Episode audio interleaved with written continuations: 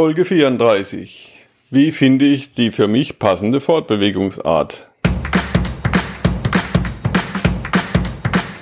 Work and Travel 2.0. Der Weltreise-Podcast, der dich vom Reisen träumen lässt. Der dir hilft, deinen Traum von einer Weltreise auch wirklich umzusetzen. Mit mir, Michael Blömecke.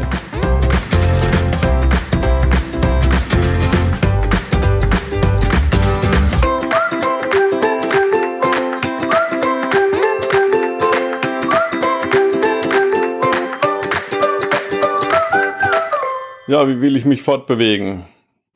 Mit dem Rucksack, mit dem Fahrrad oder mit dem Motorrad? Segelboot? Wohnmobil? Geländegängiges Wohnmobil oder Geländefahrzeug? Ja, das muss jeder selbst für sich entscheiden. Ich bin gerne mit dem Rucksack unterwegs. Mit dem Fahrrad nicht ganz so gerne, habe ich aber auch schon ausprobiert. Mit dem Motorrad ist nicht so meins, mit dem Segelboot. Ich habe einen Segelschein. Ich war auch schon mit dem Segelboot unterwegs. Hatte sogar ein eigenes Boot mal in der Schweiz am See. Ist eine schöne Sache, aber man ist natürlich dann immer auf null Meter. Also wenn wir jetzt die Meere ansehen, also wir sind, wir können dann immer an der Küste uns bewegen. Außer man hat so eine Riesenjacht, wo man dann vielleicht noch ein Auto drauf hat. Man kann natürlich überall ein Auto mieten. Aber ja, wir waren da nicht so begeistert von. Wir sind mehr die Leute, die mit dem Wohnmobil viel unterwegs sind. Das ist das nächste Thema, Wohnmobil, Wohnwagen. Und am liebsten sind wir natürlich da unterwegs, wo nicht jeder hinfährt. Auch mal in Ländern oder in Gegenden, wo es nicht ganz so viele Straßen gibt. Daher ist unsere Wahl auf ein Geländefahrzeug gefallen. Ich fahre seit Ewigkeiten Geländewagen. Und wir waren auch viel mit dem Geländefahrzeug unterwegs. Momentan haben wir ein normales Wohnmobil, also ein Mercedes Sprinter. Aber wie du ja schon weißt aus früheren Folgen, sind wir gerade dabei, uns einen LKW zuzulegen. Der ist momentan im Bau. Die Wohnkabine ist geplant. Das heißt, das ist ein, ein ehemalige Feuerwehr, ein Allrad-LKW, und da kommt ein Wohnkoffer drauf, so ein wärmegedämmter, rechteckiger Kasten, so eine Box. Und das Ganze soll auch winterfest werden. Aber dazu später mehr. Wie findest du heraus, was du, was für dich das perfekte Fortbewegungsmittel ist? Ganz einfach durch Ausprobieren. Also ich bin ja großer Fan von Bücherlesen, aber noch größerer Fan davon, alles mal auszuprobieren. Also fangen wir mal mit dem Rucksack an. Leg dir einfach einen Rucksack zu oder leih dir einen aus und flieg irgendwo hin, was weiß ich, Südspanien, geh irgendeinen Wanderweg oder mach Sightseeing. Nimm nicht zu viel mit. Also am besten finde ich einen Rucksack, der im Handgepäck mitgeht dann hat man das Ganze mit dem Check-in nicht. Einziger Nachteil ist, man kann kein Taschenmesser mitnehmen oder nur bis zu einer gewissen Länge im Handgepäck, also so ein Mini-Teil. Das reicht allerdings nicht ganz zum Picknicken oder zum eine Wurst abschneiden aus. Da muss man sich eventuell dann ein billiges Messer unterwegs kaufen und hinterher wieder verschenken. Aber man ist natürlich viel schneller aus dem Flughafen wieder draußen. Man hat seinen Rucksack in der Hand, wenn man aussteigt aus dem Flieger, geht durch den Zoll und ist draußen. Mit dem Fahrrad wird es schon ein bisschen schwieriger. In Europa ist es ganz gut, mit dem Fahrrad mit, dem, mit der Bahn zu fahren. Busse nehmen teilweise auch Fahrräder mit. Oder einfach wenn man eine richtige Weltreise macht, natürlich von daheim losradeln, aber um es erstmal auszuprobieren, ist es ganz praktisch, mit dem Fahrrad mal eine Tour zu planen und mit dem Zug vielleicht dann wieder zurück.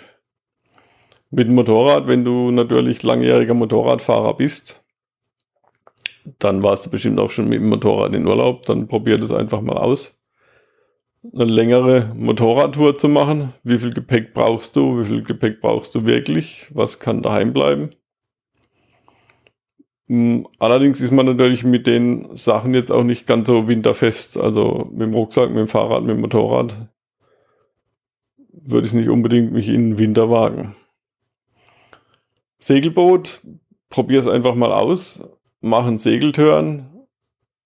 Es gibt genug Mitfahrturns oder ja, Mitsegelzentrale äh, im Internet. Da findest du bestimmt was. Probier es aus oder probiert es aus. Natürlich, wenn ihr zu zweit unterwegs sein wollt, müsst ihr das auch zu zweit ausprobieren. Aber die Strecken über einen großen Ozean können schon ziemlich lang sein. Und das muss man eben auch mögen. Meine Wahl war immer ein Geländefahrzeug. Da kann ich mein Gepäck mitnehmen, noch ein paar Spielzeuge, was weiß ich, ein Kanu, äh, Wanderrucksack, Wanderschuhe. Das kann ich alles mitnehmen. Oder wenn du zum Beispiel Drachen fliegst, ein Drachen oder ein Gleitschirm oder was auch immer. Da hat man ein bisschen mehr Platz für Gepäck. Allerdings ist man natürlich, wenn man jetzt nur einen normalen Geländewagen nimmt, mit Dachzelt zum Beispiel, oder im Geländewagen schläft, auch die meiste Zeit draußen. Das heißt, ähm, auch ein bisschen abhängig vom Wetter. Wenn es jetzt drei Wochen regnet, dann macht es nicht mehr ganz so viel Spaß. Man findet zwar ab und zu mal eine Brücke oder einen nicht mehr benutzten Tunnel, wo man dann vielleicht drin picknicken kann oder mal irgendwie das Auto aufräumen kann. Aber auf Dauer ist es eben ja in trockenen Wetter okay. Nicht gerade so wintertauglich oder regentauglich. Deswegen haben wir uns für einen LKW entschieden, auch weil ein LKW natürlich optimal ist als Wohnmobil, wenn man längere Zeit unterwegs ist. Früher habe ich immer gesagt, ja, wenn ich drei Wochen Urlaub mache oder vier, da reicht ein Geländewagen. Das ist auch so. Oder ein ein Wohnmobil, was ein bisschen handlicher ist. Also da würde ich dann die Grenze so bei dreieinhalb Tonnen sehen. Weil gerade hier in Europa, in Alpen oder so, die schönsten Strecken sind alle ab dreieinhalb Tonnen gesperrt. Das heißt, wenn das Fahrzeug mehr wiegt, dann bekommt man da Probleme. Und für die Jüngeren unter uns ist es natürlich auch eine magische Grenze, was den Führerschein antrifft, anbetrifft. Das heißt, der normale Pkw-Führerschein geht bis dreieinhalb Tonnen ein 5-Tonner Wohnmobil, dann muss ich schon einen größeren Führerschein machen. Und ja, beim 3,5 Tonner ist natürlich das gleiche Problem wie beim 7,5 Tonner. Man muss immer gucken, dass man dann unter der Tonnage drunter bleibt. Also mit einem 3,5 Tonner kann man zum Beispiel in der Schweiz auch noch ganz normal als Pkw durchfahren mit Vignette. Über 3,5 Tonnen liegt man dann schon im Lkw-Bereich zahlt mehr Maut, teilweise in der Schweiz nicht unbedingt. Da zahlt man halt dann die Schwerlastabgabe pro Tag, in der das Fahrzeug in der Schweiz ist. Da kommt es drauf an, wenn man nicht allzu lange in der Schweiz ist, dann ist es sogar günstiger als eine Vignette. Aber das nur nebenbei. Es geht ja hier um Weltreisen und das mit der Maut ist ja nicht überall an dreieinhalb Tonnen oder siebeneinhalb Tonnen gekoppelt. Wo findet man Infos über die Arten zu reisen? Also zum einen natürlich hier workandtravel20.de. In anderen Podcasts gibt es noch mehr Reisepodcasts, Reiseblogs im Internet, Zeitschriften, also über Offroad-Fahrzeuge natürlich in Zeitschrift Offroad, die allerdings sehr sportlastig ist. Allradler ist eine gute Zeitschrift für Leute, die auch mehr auf Reisen wollen. Dann gibt es das Explorer Magazin. Im Allradler und im Explorer sind auch immer mehr LKWs drin. Aber auch eine gute Mischung mit normalen Allradlern. Ich meine, wenn man einen Allradler ausprobieren will, ist ein bisschen schwierig, einen zu leihen. Es gibt ein paar Veranstalter, die bieten solche Mitfahrtouren an, wo man dann auch das Fahrzeug leihen kann. Ist vielleicht für einen Anfänger ganz eine gute Sache, weil zum einen kann man mal ausprobieren, wie das so ist, mit dem Allradler auf Tour zu sein. Zum anderen kriegt man natürlich auch gleich eine Packliste geliefert. Viele Informationen vom Veranstalter. Man kann von seiner Erfahrung schon mal profitieren und kann natürlich das Ganze mal ausprobieren, ohne sich jetzt gleich ein Auto zu kaufen. Wenn man schon einen Schritt weiter ist, ähm, Allradler-Fahrzeuge gibt's ziemlich viele, große Auswahl, auch gebrauchte, günstige, die jetzt schon, so weiß ich, zehn Jahre alt sind oder so, kriegt man für relativ wenig Geld und kann damit Erfahrungen sammeln. Man kann in Kombis ganz gut hinten ein Holzbrett einbauen als Gepäckraum. Unten drunter das Gepäck, oben drüber ein paar Matratzen, Schlafsäcke und dann kann man da drauf schlafen. Dazu gibt es, wie gesagt, Tipps in den Zeitschriften, in Reiseblogs und auch in Reisebüchern. Reisebücher sind natürlich auch eine gute Informationsquelle. Und wenn du hier mehrere Folgen schon angehört hast, ab und zu werden hier auch bei workandtravel20.de Bücher verlost, die natürlich auch schon sehr interessant sind. So, wenn du dich jetzt für ein Allradfahrzeug entschieden hast, dann wirst du natürlich auch danach Informationen suchen, die über Zeitschriften und Reiseblogs rausgehen. Also sprich, du willst mal in so ein Auto dich reinsetzen, du willst mal Sachen anfassen, mal rumdrehen, auch gucken, wie das von hinten aussieht, weil die Katalogfotos sind ja immer relativ klein und zeigen nur die schöne Seite von den ganzen Ausrüstungsgegenständen. Es gibt ein paar Messen. Die größte ist die Abenteuer Allrad. Die findet immer an Pfingsten statt, also nach Pfingsten in Bad Kissing. Das ist ziemlich zentral in Deutschland gelegen und ist die größte Allradmesse und auch gleichzeitig ein riesengroßes Fernreisetreffen. Das heißt, da trifft man alle möglichen Leute, die einen Allradler haben. Da ist eine riesen Camp Area und da stehen dann hunderte von Fahrzeugen da ist es sehr interessant, auch mal die Camp Area abzulaufen, durchzugehen und mal die ganzen Fahrzeuge anzusehen. Es gibt die Messe Adventure Northside und beziehungsweise Southside. Die wird also zweimal im Jahr veranstaltet. Und dann gibt es natürlich Fernreisetreffen. Auf einem Fernreisetreffen findet man auch sehr viele verschiedene Fahrzeuge.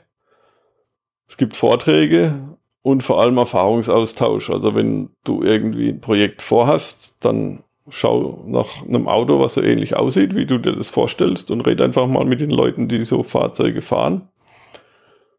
Und die werden dir dann schon sagen, was gut war, was sich bewährt hat und was nicht so gut war.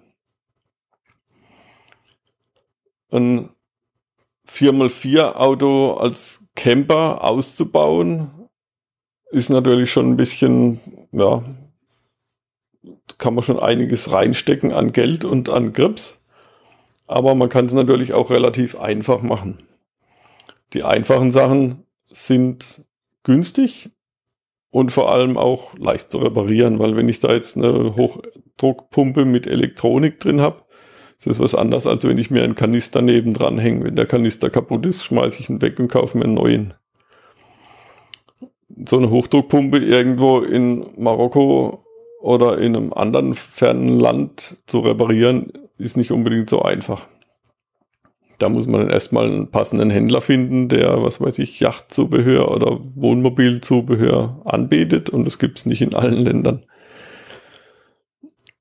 Um das auszuprobieren, gibt es zum Beispiel Island, Namibia, Südafrika, Australien. Das sind Länder, da werden viele 4x4 Camper vermietet. Das heißt, da ist es ganz üblich, dass man da hinfliegt und sich so ein Teil mal ausleiht. Ist natürlich auch eine gute Möglichkeit, um Overlanding auszuprobieren. Overlanding ist wieder so ein Anglizismus. Das ist also im Prinzip, wenn man mit dem Auto übers Land fährt. Und meistens bezieht sich es eben auf Allradler und Allradcamper.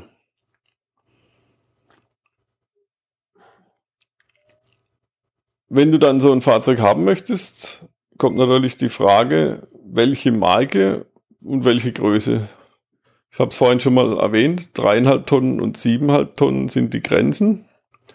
A vom Führerschein her, das heißt die jüngeren Leute, die brauchen ab dreieinhalb Tonnen einen anderen Führerschein.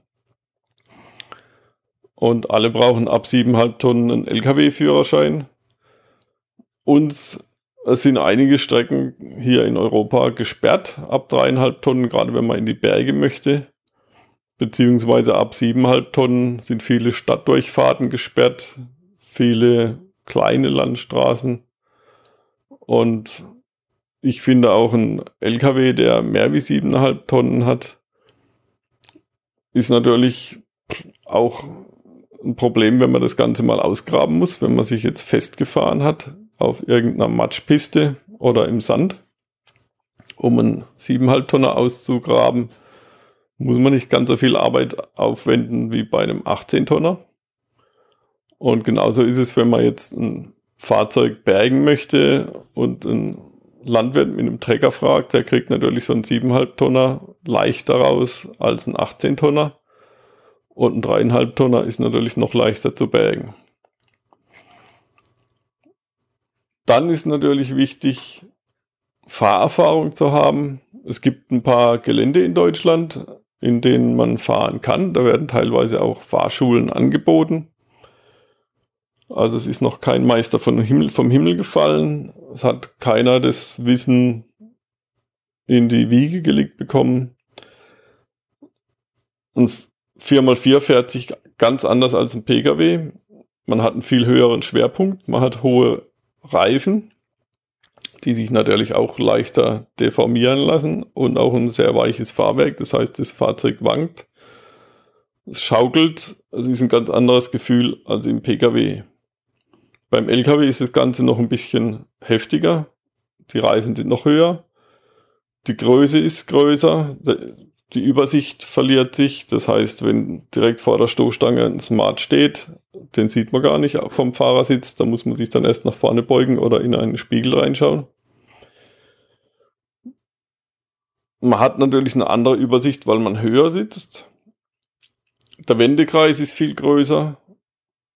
Die Bremsanlage ist ganz anders. Sie funktioniert dann mit Druckluft. Es gibt eine Motorbremse zum Bergabfahren der Verbrauch und die bewegte Masse ist natürlich viel größer als beim Pkw oder beim Geländewagen. Und man muss natürlich auch ein bisschen was mit der Technik machen. Das heißt, das Ding ist ein bisschen pflegeintensiver, gerade wenn das ein bisschen, älterer, ein bisschen älterer LKW ist. So wie unsere Feuerwehr, die wir gekauft haben. Die muss man natürlich ab und zu abschmieren. Dann muss man mehr Öle wechseln. Also es gibt in jeder Achse Öl. Es gibt ein Hauptgetriebe, es gibt ein Zusatzgetriebe, es gibt das Motoröl. Und wenn man dann zum Beispiel auf ein Unimog geht, mit Rad vorgelegen, dann hat jedes Rad auch noch einen eigenen Ölkreislauf. Dann ist die Frage, was für einen Allradantrieb möchte ich nehmen? Soll er zuschaltbar oder permanent sein? Was sind überhaupt die Unterschiede? Ein zuschaltbarer Allrad, da wird die Hinterachse angetrieben und die Vorderachse bei Bedarf zugeschaltet. Bei einem permanenten Allrad werden alle vier Räder angetrieben. Allerdings wird der Antrieb natürlich durch die Differentialgetriebe, das sind die dicken runden Teile in der Mitte von der Achse oder leicht versetzt. Da wird die Kraft wieder verteilt, sonst könnte man ja nicht um die Kurve fahren. Das heißt, wenn starrer Durchtrieb in den Achsen ist, wenn man also Differentialsperren zumacht, die Differentiale sperrt, dann fährt so ein Auto auch mit eingeschlagenen Rädern nicht mehr gerade, nicht mehr um die Kurve, sondern nur noch geradeaus. Dafür gibt es die Differentiale, aber der Nachteil ist natürlich bei den normalen Differentialen, wenn jetzt von einem Permanentallradler oder von einem Hecktriebler ein Rad im Matsch drin steht, in der Matschpfütze und durchdreht, dann bleiben die anderen Räder stehen. Das wird eben durch die Differentiale bewirkt. Und dafür gibt es dann wiederum Differentialsperren, um zum Beispiel die Hinterachse zu sperren, den Durchtrieb zwischen Vorder- und Hinterachse zu sperren. Das ist dann das sogenannte Mitteldifferentialsperre. Und dann gibt es in der Vorderachse noch, eine Differen noch ein Differential. Aber die Sperre braucht man eigentlich nicht unbedingt. Die ist eher zum Trailfahren. Dann gibt es natürlich noch die Fahrwerke zu beachten. Also es gibt Blattfedern, Parabelfedern und Schraubenfedern. im Großen und Ganzen in Geländefahrzeugen, das ist das, was sich durchgesetzt hat. Drehstabfederung bringt nichts im Gelände oder nicht viel. Aber ich will jetzt hier nicht zu viele technische Details bringen. Das sind ja dann alles eher Details, wenn man sich dann ein Fahrzeug zule zulegen möchte. Ich fahre seit ungefähr 35 Jahren mit dem Allrad, mit dem 4x4, früher Geländewagen-Trial, Geschicklichkeit. Also so langsam wie möglich, so schnell wie nötig und durch die wildesten Geländestellen durch. Später war ich viel auf Reisen mit dem Allradler und habe dabei natürlich sehr viel gelernt. Also ich denke, das günstigste ist, wenn man das machen möchte, einfach mal einen gebrauchten Geländewagen kaufen, probieren, damit sich anfreunden, Erfahrungen sammeln, entweder bei einer Mitfahrtour oder in solchen Allradschulen, also gibt zum Beispiel vom Allradler oder vom Explorer, die bieten da so Fahrschulen an. Und dann, wenn es dir gefällt, steigerst du das ganz langsam, fährst mal in die Westalpen, so Schotterpisten und probierst das Ganze aus. Ein kleiner Ausbau ist auch schnell gemacht. Eine, ba eine Holzplatte vom Baumarkt, schön zugesägt mit ein paar Versteifungen drin, ein paar Kunststoffkisten unten rein und schon hast du einen Ausbau. Dann nimmst du noch einen Trekkingkocher mit und einen Wasserkanister und das reicht erstmal für den Anfang. Also ich bin zum Teil auch noch so unterwegs mit meinem alten Landcruiser. Einfach ein paar Kunststoffkisten fürs Gepäck, Kanister, Schlafsack, Isomatte und einen Kocher und das reicht. Und wenn dir das Ganze dann Spaß macht, dann kannst du ja immer noch über ein größeres Fahrzeug nachdenken. Ein LKW finde ich für kurze Reisen in Europa nicht so optimal. Er ist langsamer, er ist groß, er ist schwer. Und wie gesagt, die dreieinhalb Tonnen und siebeneinhalb Tonnen Kringel, die begrenzen den natürlich dann auch. Ein LKW macht für mich Sinn, wenn man längere Reisen machen möchte, wenn man autark sein möchte, also auch mal zwei, drei Wochen irgendwo stehen bleiben, Wasservorrat mitnehmen, seinen eigenen Strom machen möchte über Solar. Und natürlich auch für Klimazonen, die nicht ganz so wetterfreundlich sind. Also wir bauen unseren LKW zum Beispiel so aus, dass er auch über Winter bei 20 Grad minus ein paar Wochen autark ist. Und da muss natürlich die Dämmung stimmen, da müssen die Wasserleitungen richtig verlegt sein, da darf kein Wassertank im Außenbereich sein, weil das friert ja dann alles ein. Und man muss natürlich das Ganze auch gut heizen können, ohne dass nach drei Tagen gleich der Tank oder die Gasflasche leer ist. Da hat man eben entsprechend hohe Anforderungen. Ich habe mir Gedanken gemacht bei unserem LKW, wie viel Geld möchte ich investieren?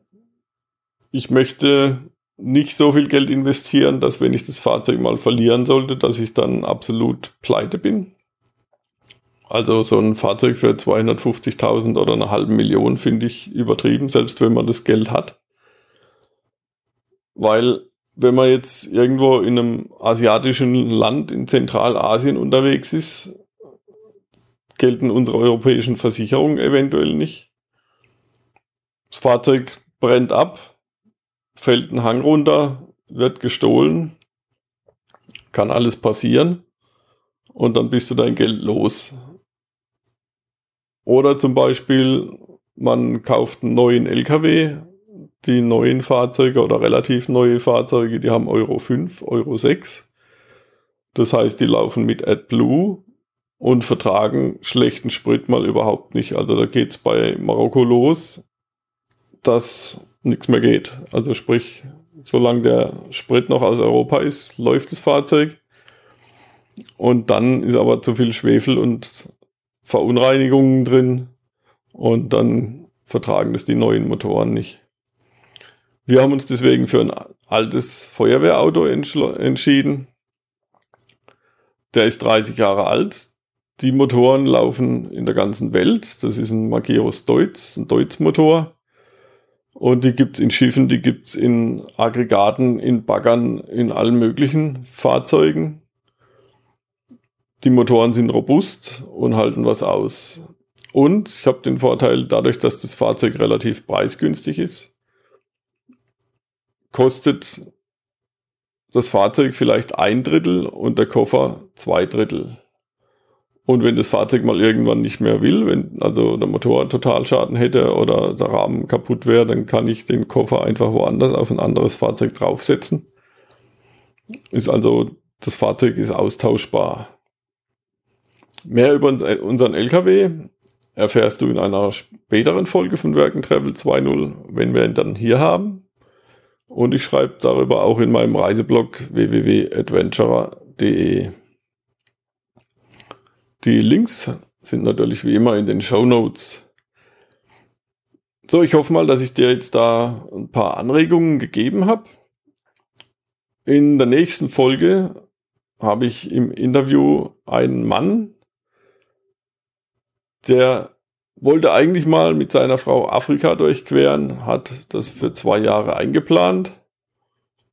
Und als sie dann in Südafrika waren, sind sie noch ein bisschen weitergefahren, dann sind sie in Amerika gewesen, Südamerika, dann noch das Land und dieses Land und jenes Land.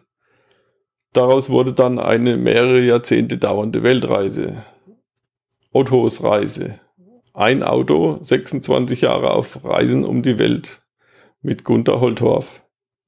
Er ist ca. 950.000 Kilometer gefahren mit dem Auto, hat fast alle Länder bereist und damit sogar einen Eintrag ins Guinness Buch der Rekorde erreicht. Wobei das nicht sein Ziel war. Und in der nächsten Folge hören wir einige Geschichten von seiner Weltreise und warum er auch die nächste Weltreise schon geplant hat. Let's go! Vielen Dank, dass du workandtravel20.de hörst. Heute habe ich eine Bitte an dich. Nimm dir eine Minute, gehe auf workandtravel20.de slash Umfrage, beantworte die fünf Fragen und hilf mir damit, diesen Podcast zu verbessern.